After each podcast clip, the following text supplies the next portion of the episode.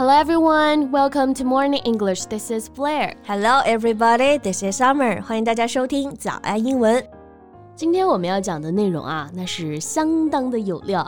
We're going to talk about some juicy stuff. Wow, juicy stuff. So whose gossip is it? 不是讲谁的八卦啊，而是来讲讲 juice 这个单词在口语当中一些好用的用法。Okay. You know, when you said juicy, I thought I was in for some dirt. 就是 juice 这个词啊，大家都知道可以表示果汁。嗯，那它的形容词 juicy 除了表示水果很多汁之外呢，还可以表示很劲爆、很有趣、很刺激的。Right. Something interesting because you find it shocking or exciting. 对，所以聊八卦的时候啊，大家就会这么开头：I just found out something juicy. You want to hear about it? Yeah. Or let me tell you some juicy stuff. You're not gonna believe that. 你绝对不敢相信这件事有多么的劲爆啊！ Right. 那 juicy 大家现在会用了啊。接下来呢，我们就来看 看 juice 这个单词吧。Okay, here we go. Okay, so first let's see this phrase out of juice. Yeah, you can't miss this one. Out of juice. Out of 这个词组的意思是没有用完了。Out of juice 字面意思呢，就是说没有果汁了。当然啊，家里果汁喝完的时候就可以直接用这个词组了。嗯，We're out of juice at home. I'm gonna stop by the supermarket and get some. 对，那除了这个字面意思，这里的 juice 在口语中呢，还有一个很常见的用法。It can mean electricity or power that you have on your phone，还可以表示呢手机上的这个电量。对，所以这个 out of juice 其实就是说啊，手机没电了。It's the same as my phone is out of power. The battery is running low on my phone, and I need to charge my phone right away. 对， 所以如果你走在路上，别人对你说啊，Sorry，can I borrow your phone to make a phone call? Mine is out of juice。你就不要以为这个人是个傻子啊，没果汁了，所以问你要手机打电话。他其实是想说呢，自己手机没电了。 Yep.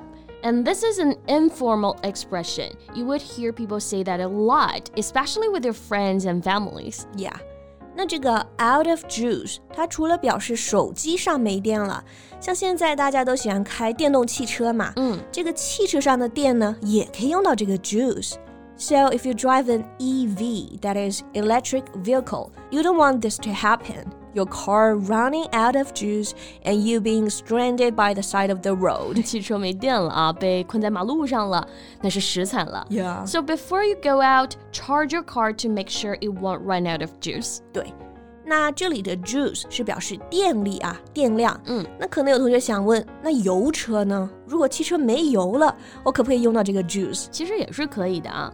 Juice can also mean the petrol or gas, especially in British English. So if you drive a gas-powered car, when there's no gas left, you can say, "My car is out of juice. I need to head to the gas station to fill up."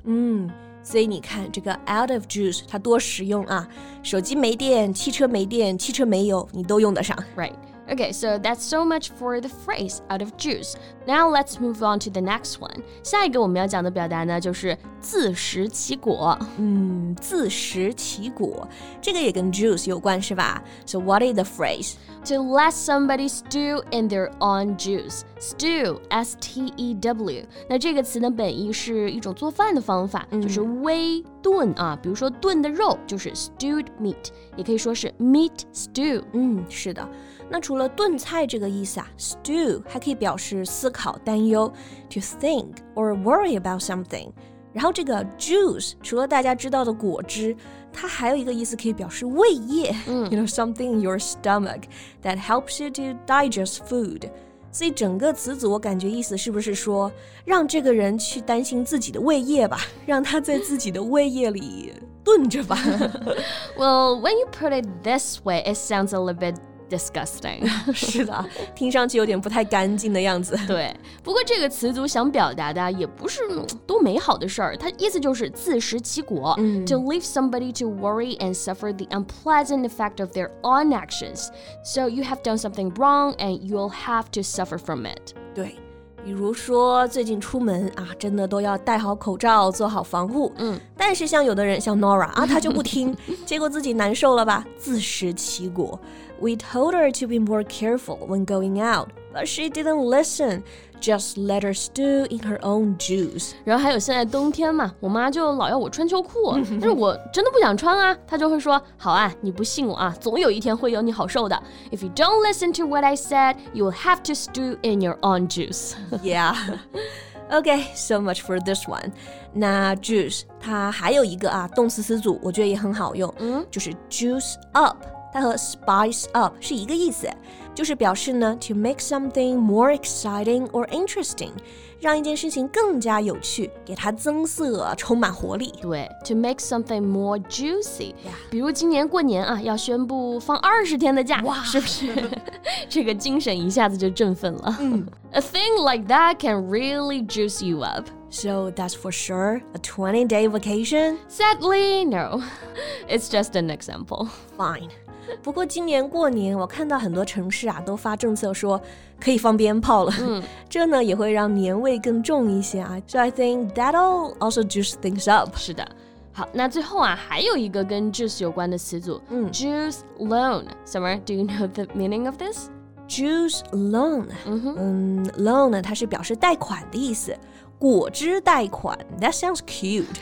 but the actual meaning is not cute at all. It has the same meaning as loan shark. 其实是高利贷的意思啊，是和黑社会相关的一个俚语。所以是为了掩人耳目啊，创造出这么一个表达，对吧？Right.